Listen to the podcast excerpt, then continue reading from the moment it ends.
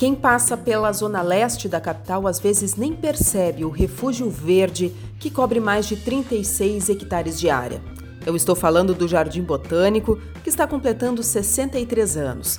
O parque é um local de preservação e proteção do meio ambiente, com mais de 5 mil plantas, 2.300 espécies de árvores e conta com lagos, cisnes, trilhas, se tornando um lugar de pesquisa e estudo de passeio e de descobertas. No Questão de Equilíbrio de hoje, conheça um pouco mais deste parque tão especial para Porto Alegre e para o estado com o Daniel Brambila, gestor do Jardim Botânico. A entrevista é da Priscila Valério. Inicialmente, eu gostaria de saber um pouco do Jardim Botânico, sobre a equipe, sobre o local em geral. O Jardim Botânico, ele na sua história foi construído, né, para representar os diferentes hábitats de vegetação que o, que o Rio Grande do Sul possui, né? A gente possui algumas espécies exóticas, né, como o pau-brasil, enfim, mas elas, as nossas áreas elas são representativas do que o estado do Rio Grande do Sul possui. Então a gente tem muitas coisas características aqui do nosso estado, a nossa vegetação, a nossa missão, inclusive é de preservação, principalmente das espécies que estão ameaçadas ou em extinção. Né? Então a gente ainda guarda no nosso acervo aqui boa parte desse material que é as referências uh, genéticas desse material que, que a gente possui no estado, da, da nossa biodiversidade, né? basicamente de flora. Então, a gente tem aqui hoje uma equipe bem robusta, assim, de, de técnicos muito habilitados e capacitados para trabalhar com esses temas, né? que são biólogos, uh, biólogas, tem engenheiro florestal, tem uh, técnicos agrícolas e mais um corpo de jardineiros, né? Servidores e alguns terceirizados, que nos dão esse suporte, esse apoio de competência para poder conduzir esses trabalhos que uh, a pesquisa nos faz ter, né? Como o Jardim Botânico, ele não é só uma área de visitação, né? O pessoal às vezes confunde um pouco o Jardim Botânico como uma área que vai encontrar só jardins floridos, né? A gente aqui é um acervo de coleções vivas, né?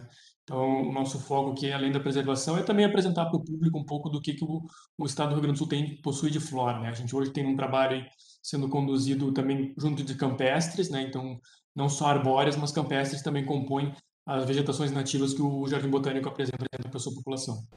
Qual a programação de aniversário do Jardim Botânico para esses 63 anos? Esses 63 anos ele está marcando um recomeço, né? A gente está vindo aí desse período pós-pandemia, né? Em 2020 a gente não pôde comemorar os 62 anos do Jardim Botânico no seu formato clássico, que é através de um evento muito legal, muito bacana, já com uma longa história de, de, de acontecimento, que é o Jardinação, né, que é um evento que o Jardim Botânico, junto com alguns parceiros, a ONG Cataventos, uh, promove algumas ações que têm a sua finalidade de abraçar o Jardim Botânico e apresentar esse contato da natureza para as pessoas. Então a gente está tentando retomar esse trabalho, né, que não foi possível no passado, e fazer ele com uma forma um pouco adaptada, né? A gente sempre previa ao longo da semana do aniversário do Jardim Botânico oficinas e trabalhos culturais para envolver a população, que não, ainda, ainda não está sendo possível ser executado, né? Então a gente vai fazer uma breve comemoração mesmo no dia do aniversário, no dia 12, após no domingo, né, após o aniversário do Jardim Botânico, que é dia 10 Uh, justamente para mostrar para o público um pouco do que o Jardim Botânico vem fazendo e não perder né, é, essa, data tão importante, né, que 63 anos para uma instituição não é para qualquer uma, né? ainda mais com esse vigor que o Jardim Botânico tem. Então a gente está apresentando algumas propostas um pouco mais reduzidas, vamos manter né, a história do Jardinação, a história da comemoração do aniversário do Jardim Botânico, mas com aquelas restrições que a pandemia infelizmente ainda nos, nos faz ter. Né? Daniel, para quem nunca foi no Jardim Botânico, o que a pessoa encontrará ao visitar o local? Então, o Jardim Botânico ele é uma área verde muito espaçosa, né? ela tem uma, aproximadamente 13 hectares de áreas desgramadas, né? dois lagos. Então, o visitante, quando ele vem no Jardim Botânico, ele não tem só contato com esse acervo científico, né? esse acervo de preservação de espécimes nativas e de árvores e de, de plantas, né? mas ele também tem um contato com a natureza. É, aqui a gente diz que a contemplação da natureza ela é o foco principal do visitante quando ele vem uh, se integrar a esse ambiente. Então a gente diz que é, é, muito, é com muita satisfação que a gente disponibiliza esse espaço, muito bem cuidado, por sinal, para que a população possa ter esse contato e essa ligação com a natureza que hoje nos faz tanta falta. Né? Então a gente ainda conta com o espaço que o Museu de Ciências Naturais nos oferece. Então o museu ele também complementa todo esse trabalho de apresentar ao público a biodiversidade do nosso estado e esse trabalho fantástico que os biólogos o pessoal técnico faz na preservação desses ambientes. Então, o visitante com certeza vai encontrar um lugar muito agradável, seguro, né, que ele vai poder aproveitar com a família e com seus amigos. Como está o acesso ao Jardim Botânico devido à pandemia, em relação ao limite de pessoas, né? E qual o valor do ingresso?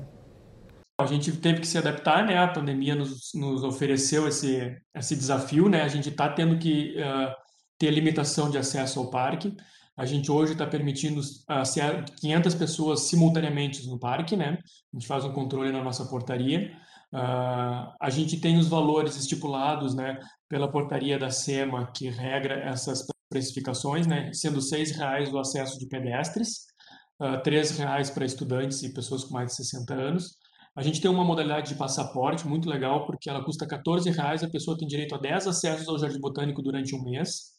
E a gente ainda cobra, né, nos finais de semana e feriados, né, o, o, acesso ao estacionamento, que é 11 reais para veículos e 5,50 para motos. É, durante a semana não é cobrado o veículo para acessar o Jardim Botânico. Certo, obrigada pela tua participação, Daniel. Foi um prazer. Eu que agradeço. E a gente aproveita para te convidar a visitar o parque aberto de terças a domingos, das 9 da manhã às 5 da tarde.